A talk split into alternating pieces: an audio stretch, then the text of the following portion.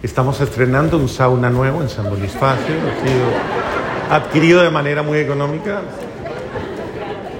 Garantizamos que la ropa le va a quedar más suelta. Así que va a poder usar todo el ropero que había guardado. Eso está bueno. Muy bien.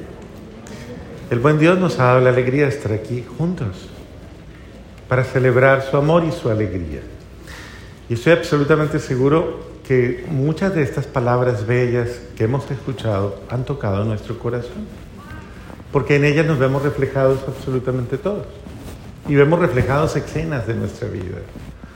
Y vemos muchos, muchos momentos en los cuales eh, hemos experimentado eso que queda latente ahí, que queda como en el aire, está latente y que es lo que Dios nos quiere decir ahí porque es lo que es, es la, verdad de lo que es. Y lo que, eso que Dios nos quiere decir hoy es lo que está también en nuestro corazón, en lo más íntimo de nuestra alma, en lo más profundo de nuestro ser. Eh, porque lo bello de esto es que hoy coinciden dos realidades. Coincide tu deseo, tu sueño, tu deseo, tu anhelo que Dios lo conoce porque Dios te lee, Dios lee en lo más profundo de tu ser. Dios sabe todo lo que tú anhelas, todo lo que hay ahí, y que tal vez nadie interpreta, que nadie sabe leer, pero Él sí lo lee, y Él sí lo conoce, y Él sí te escucha. Él escucha los, los, los clamores más imperceptibles de tu ser. Y eso que tú dices, nadie me entiende, porque yo sé que usted lo ha dicho muchas veces. ¿Quién me puede entender? Él sí lo entiende. Y Él sí lo sabe. Y ese Dios bueno, que lo sabe, hoy, un día como hoy, también le quiere decir con muchísimo amor, no solamente le entiendo, sino que le quiero responder. Yo también quiero, quiero, que, quiero que, que tú tengas la alegría de saber que a mí me importa lo que a ti te importa. Y y mucho más.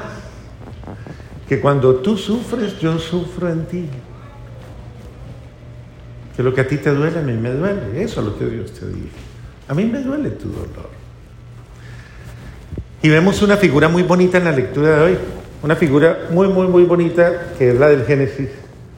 Que es la figura de, de Abraham.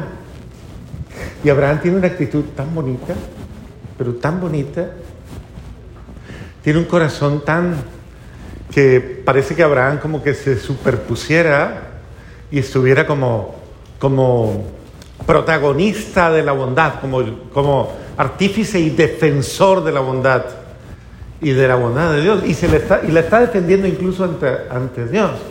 Tanto así, algo así como, como interpretando precisamente la necesidad de que nadie se pierda, de que nadie absolutamente, de que todos tengan una oportunidad, de que si alguien por algún motivo, por alguna razón se distrajo, se entorpeció, se enredó en lo que nunca se debería haber enredado, le haya pasado lo que haya pasado, hay alguien que te defiende, hay alguien que intercede por ti, hay alguien que clama. Y créanme, créanme que eso es lo que Dios hace constantemente. Y eso es lo que suscita el corazón de muchísima gente. Si hoy día nosotros estamos aquí, no estamos gratis, estamos porque tal vez su abuela, hoy que es el Día de los Abuelos, tal vez su abuela rezó, peló rodilla, pasó rosarios en cantidades, rogó, insistió, clamó. Primero por su mamá y por su papá. Y luego por usted. Imagínese a la viejita diciendo, ay, que esos muchachitos, Dios mío esas niñas, el clamor de alguien, porque siempre hay alguien, y es lo bello de Dios, que tiene de sentimientos impresionantes, a alguien que luche por mí, que ruegue por mí y que no se canse de hacerlo. Yo le quiero hacer una pregunta. ¿A usted no me puedo bajar mucho porque mi mamá me está viendo y ella dice, ¿por qué se bajó del altar? está uno más vigilado que por aquí.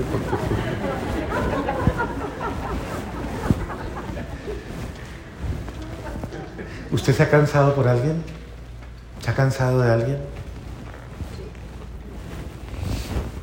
No sé. Yo no les quiero hacer sentir mal. Pero eso nos puede pasar. Que haya alguien que ya crea que ya, ya, ya. Ya me cansé de rezar por ella, ya me cansé de rezar por ella. Ya no más. Y, y puede que uno tenga esa, como ese don, ¿no? Ese poder de desesperar a todo el mundo, de cansar a todo el mundo y de hacer que las personas se desilusionen. Y sin embargo, al escuchar las lecturas de hoy, queda en el aire un sentimiento. Aunque tú te canses, dice Dios, yo no me canso. Aunque tú te canses, yo sigo luchando. Y lo bello es cuando uno interpreta esto humildemente y se da cuenta que, que Dios está luchando es por mí. Dios ha luchado por ti, sigue luchando por ti. Por muchos medios está luchando. Luchando por atraerte, por sacarte de tu vida, tal vez eh, en un esquema incluso hasta de dolor, tal vez de sufrimiento, tal vez de falta de, de fe, de falta de esperanza, y meterte en su amor y darte otro sentimiento, otra alegría, dejar viendo tal vez, dejar de estar viendo esta vida de manera triste y comenzar a verla llena de esperanza. Dios te quiere salvar de ti misma, de ti mismo, de tu tristeza, de tu depresión, de tu cansancio. Y casi podríamos decir que si hoy captamos estos ejemplos que trae la palabra de Dios y lo aplicamos a nuestra vida, yo creo que nosotros, también el ejercicio hoy, es que nosotros aprendamos de cómo Dios me trata y que yo aprenda a tratar a los demás como Él me trata a mí. Es que no hay nadie más paciente. No hay nadie más benevolente. No hay nadie más comprensivo. No hay nadie más humilde. Solo Él. Le hago una pregunta. Si su marido viene y le dice, como usted ya está tan emocionada por Emaús, ellos van a aprovechar en este tiempo porque usted está muy emocionada. Usted vino tan encendida, tan encendida, que su marido le va a venir a negociar y le va a decir, ay, mija, si yo solo cometo 50 faltas diarias, ¿usted me perdona?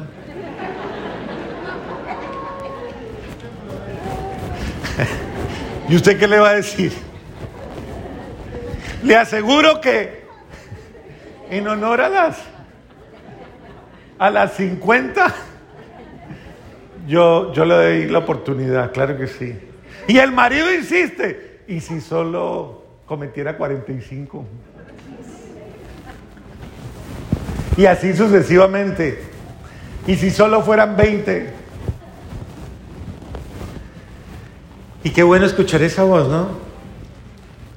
En honor a, a, eso poco que hay, a eso que parece que no motiva, a eso que parece que no es razonable para yo decir, esto sí es un buen negocio, yo lo voy a hacer en honor a lo poco que tú das, a lo poco, tal vez a lo poco.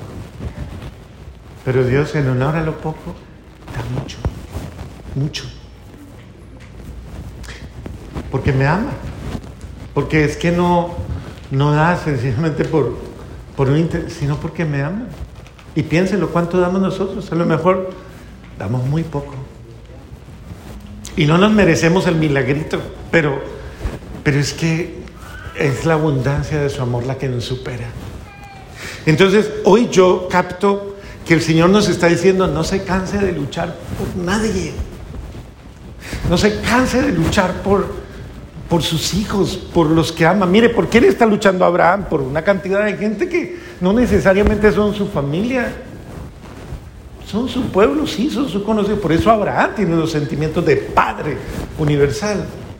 En el sentido de, ah, esos mismos sentimientos tiene usted, por eso es que Dios le ha confiado y que están tan cerca de usted.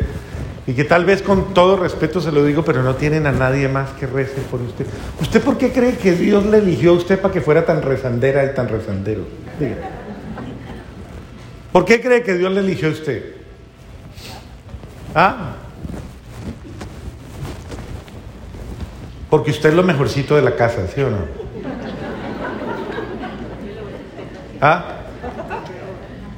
¿Sí no?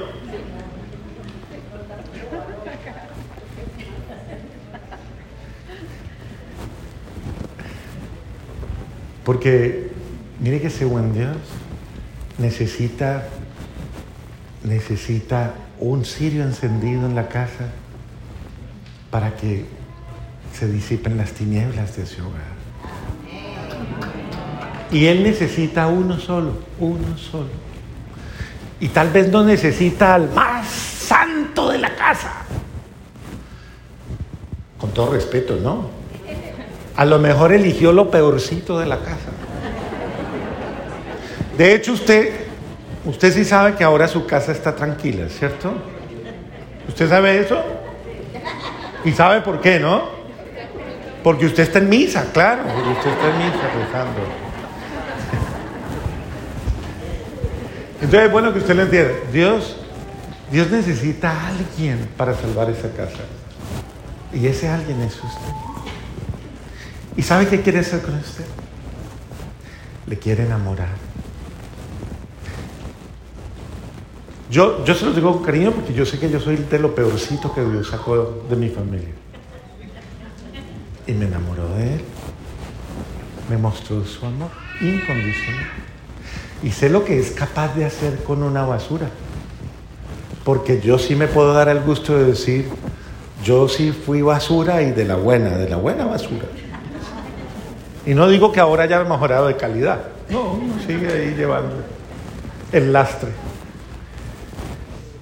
Pero, pero me siento, sé y me siento orgulloso de que el buen Dios haya tomado lo que no cuenta, lo que no sirve.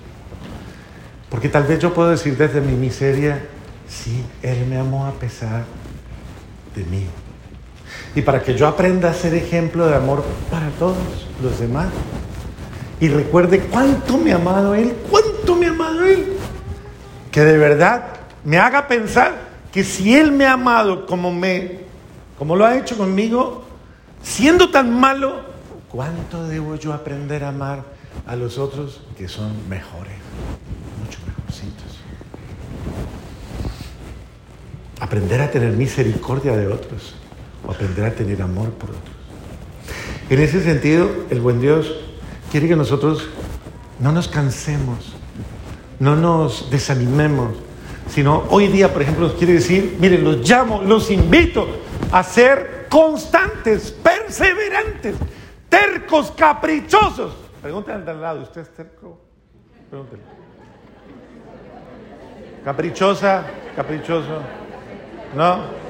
¿Seguro? Vuelve y pregúntale, dígale, dígame la verdad, dígale, dígale la verdad. Usted es el caprichosito, caprichosita. Pues bueno, muchas de esas terquedades le han llevado a lo peor. Ahora el Señor le dice, vuélvase terquito, terquita, pero para todo lo bueno, para todo lo bueno. Insistente, persistente y resistente. Busque lo mejor, se lo merece. Acuérdese del dicho, esto es muy colombiano, ¿no? La suerte de la fea. Esos son colombianos los que contestan. No porque haya una mujer fea, todas son hermosas. Ustedes saben que no hay mujer fea, sino que no tiene plata o que no tiene... que no ha tenido buena suerte por ahí. que el marido está caño, mire, otra razón. Alguna cosa es. ¿Qué es lo bonito de, la, de ella? Ella dice, yo soy feita, pero constante. Persistente. Igual el feito, porque hay hombres que dicen, pero ¿y este con esa mujer? Es que él es feito, pero intenso, dicen hoy día, ¿no? Intenso. Muy constante. Y hay otro dicho colombiano que dice, la constancia vence lo que la dicha no alcanza. Es decir, muchas veces el mérito, lo grande, no está detrás de un esfuerzo chiquito, sino tal vez más grande. Luche más, esfuércese más, no sea cobarde, no sea flojo, porque no sea pusilánime. Van a decir, el padre nos maltrató. Voltéese al de al lado y usted lo dice mejor, dígale, dígale. No sea cobarde, dígale, dígale, dígale, dígale. Póngale ganas a esto, hombre, póngale energía. Y de verdad, haga el esfuerzo, se lo mereces, por lo mejor. Las grandes, los grandes logros no son fruto de esfuerzos pequeños, sino pregúntele a todos los atletas y a los grandes triunfadores. Pregúnteles cuánto sacrificio, cuánta perseverancia, cuánta dedicación, cuánto, cuánto, hasta las lágrimas. Acuérdese, más allá, más allá de la derrota, un paso más está la victoria. Y usted lo está haciendo por usted y por su familia. Y esa victoria puede significar tantas cosas bellas. Salvar tu hogar, salvar tu matrimonio, salvar las relaciones con tus hijos, salvarte a ti, que estás hundido o hundida en, la infelicidad. Un paso más, luche, luche, persevere, pero no lo hagas solo. Ese es el sentido de hoy, no lo hagas solo, hágalo con Él. Su único esfuerzo es, entréguese a Él, póngase en las manos de Él, deje que Él le ayude. Es decir, ábrase, pídale, póngale a Dios, use el poder de Dios, que esos son los poderes mágicos que tenemos nosotros cuando le pregunte a sus hijos, papá, ¿usted qué, qué poder tiene? Diga, el poder de desesperar a su mamá. No, no, ese no es. Yo tengo el poder, tengo la gracia sobrenatural de del don del Espíritu Santo en mi vida, que es capaz de transformarlo absolutamente todo. El poder del amor de Dios. Ese es el poder que tenemos. El poder de Dios en mi corazón, de un Dios que me ama. Y a Él acójase y dígale, Señor, a ti te entrego, pero insista, persista, sea cansón, sea intenso con Dios. Usted puede decirme, ay, yo le he rezado al Señor. ¿Cuánto ha rezado? ¿Usted cree que es suficiente lo que ha rezado? ¿Proporcional a lo que usted espera? Pues entonces, póngale más gana a la cosa. O sea, póngale más espíritu. Dios quiere. Claro que Él lo quiere. Y Él quiere darle lo mejor, pero necesita que usted lo hagamos juntos. Hagámoslo juntos. Hágalo conmigo. Y ese hagámoslo, hagámoslo juntos es ore. Esa es la palabrita mágica. Ore, ore. ¿Qué es la oración? Comunión íntima con Dios, estar con Él. Ya Él te dio la vida, dice la segunda lectura, ya te resucitó, ya te dio la gracia de vencer el pecado, de vencer la muerte desde todas las perspectivas. Ahora, mantente en mí. Y lo que me pidas, ¿cómo, cómo dice hoy? Lo que me pida, ¿Por qué? Porque yo soy un padre bueno, un padre bueno, Dios es bueno, absolutamente bueno, Dios quiere lo que usted quiere. Entonces, esto no es tan complicado. Es básicamente que desde esa confianza le pida usted al Señor con una absoluta confianza, Señor, clámele por esos milagros de amor de cada día. Clámele porque haya paz en su casa. Dígale, Señor, te suplico, dame la gracia de cambiar mi manera de ser tan complicada. Dígale, dígale. Todas las noches, en todo momento. Transfórmeme. Porque muchas veces uno, si es humilde y sensato, uno se da cuenta que el problema no depende de los demás. ¿O sí? Entonces, ¿de quién depende? ¿Quiere que cambie su, su vida, que cambie su mundo? Cambie usted y deje que el buen Dios lo haga en usted. Entonces, que Él le va a dar el ánimo, le va a dar el Espíritu. Por eso es la gracia del Espíritu Santo. Cuando oren, ábranse y pídanle al Padre bueno que Él obre en ustedes todas las bendiciones de su amor. Entonces, ábrase a Él y dígale, Señor, lléneme de ese amor, de esa bendición, de esa alegría y de esa gracia que le dé que transforme absolutamente mi hogar, mi familia, mi vida. Yo quiero que usted lo entienda. Usted es esperanza para muchos. Y vuelvo y se los digo, vea, hay mucha, tal vez incluso en su familia, hay mucha gente que le dice, ¿usted qué hace ella rezando tanto? Ya la llevaron a que le lavaran el cerebro. Ya la, la... Hay mucha gente que no cree, no cree absolutamente nada de esto. Pero aunque ellos se burlen, aunque le critiquen, aunque le digan que para qué le sirve, ellos necesitan su entrega, necesitan su oración. Lo que la Madre Teresa le decía a los curas en un retiro que hacía, les decía, padres, la gente no los quiere, la gente los critica, la gente los, incluso los denigra de ustedes, los odia incluso, pero la gente los necesita.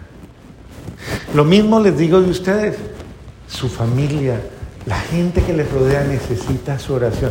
Necesitan que usted crea, necesitan ver la rezandera.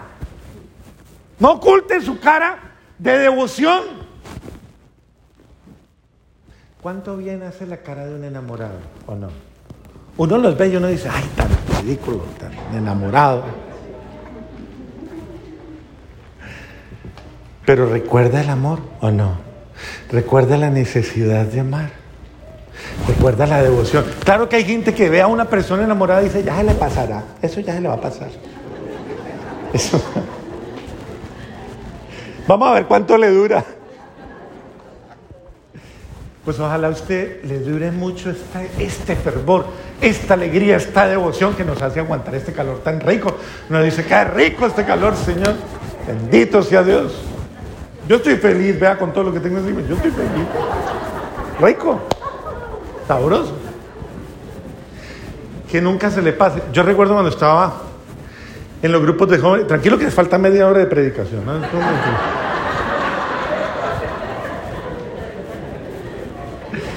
Cuando estaba jovencito, estaba en un grupo de jóvenes donde había unos muchachos que eran pilísimos, o sea, eran unos muchachos súper, armaban los grupos y armaban dinámicas, eran unos súper líderes.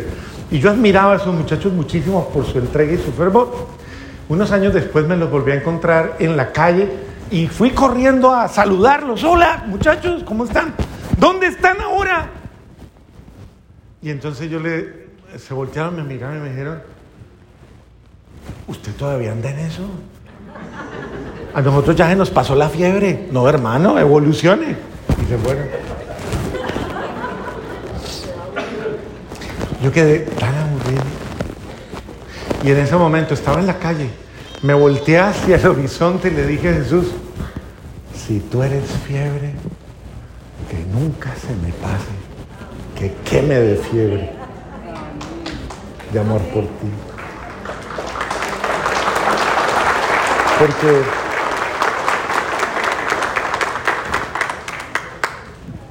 que nunca se les pase la fiebre, muchachas. Rompan los termómetros. Que la temperatura suba cada día más.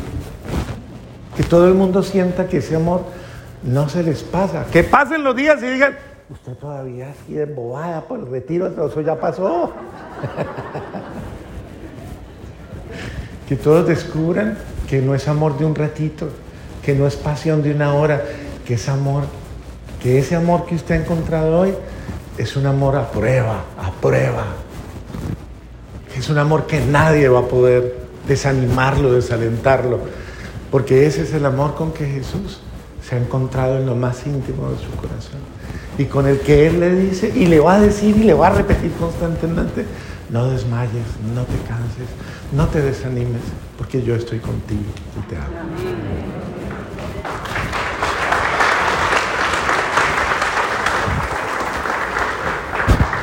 Renovemos nuestra fe. Creo en un solo Dios, Padre Todopoderoso, Creador del cielo y de la tierra, de todo lo visible y lo invisible. Creo en un solo Señor Jesucristo, Hijo único de Dios, nacido del Padre antes de todos los siglos. Dios de Dios, luz de luz, Dios verdadero de Dios verdadero, engendrado, no creado, de la misma naturaleza del Padre, por quien todo fue hecho, y por nosotros los hombres y por nuestra salvación, bajó del cielo y por obra del Espíritu Santo. Y se hizo hombre. Y por nuestra causa fue crucificado en tiempos de Poncio Pilato. Padeció y fue sepultado. Y resucitó al tercer día, según las Escrituras. Que subió al cielo. Y está sentado a la derecha del Padre. Y de nuevo vendrá con gloria para juzgar a vivos y muertos. Y su reino no tendrá fin. Creo en el Espíritu Santo, Señor y dador de vida, que procede del Padre y del Hijo, que con el Padre y el Hijo reciben la misma adoración y gloria y que habló por los profetas. Creo en la Iglesia, que es una santa, católica y apostólica. Confieso que hay un solo bautismo para el perdón de los pecados. Espero la resurrección de los muertos y la vida del mundo futuro. Amén. En este día de fe y de fiesta que el Papa invita hoy a toda la iglesia a fijarnos especialmente en los mayores que nos rodean, presentemos a Dios Padre nuestras peticiones por ellos, por nosotros y por el mundo entero.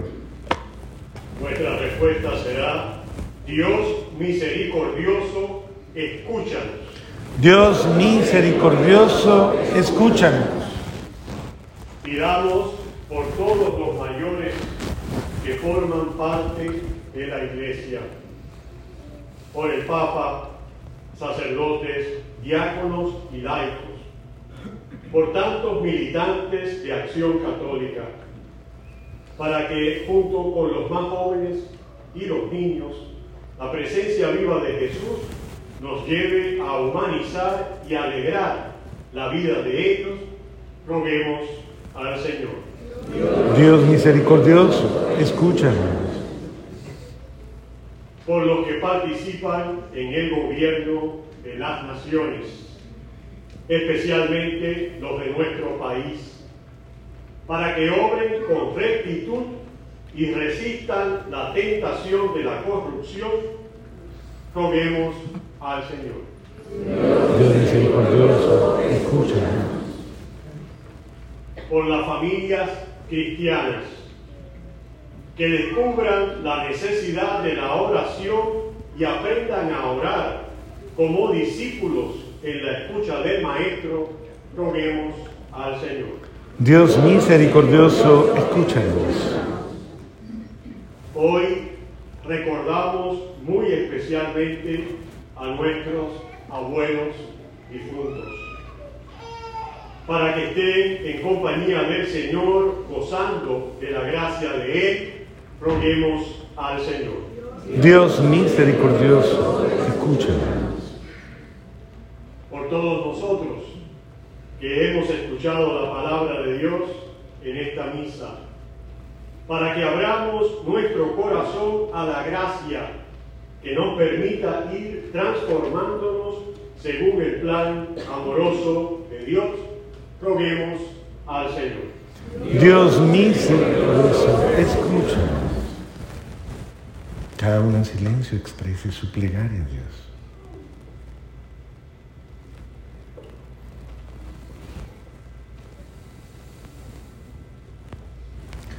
Socórrenos, Dios nuestro, y escúchanos cuando te invocamos, para que recibamos de ti cuanto te hemos pedido si es para provecho de nuestra alma, por Jesucristo nuestro Señor.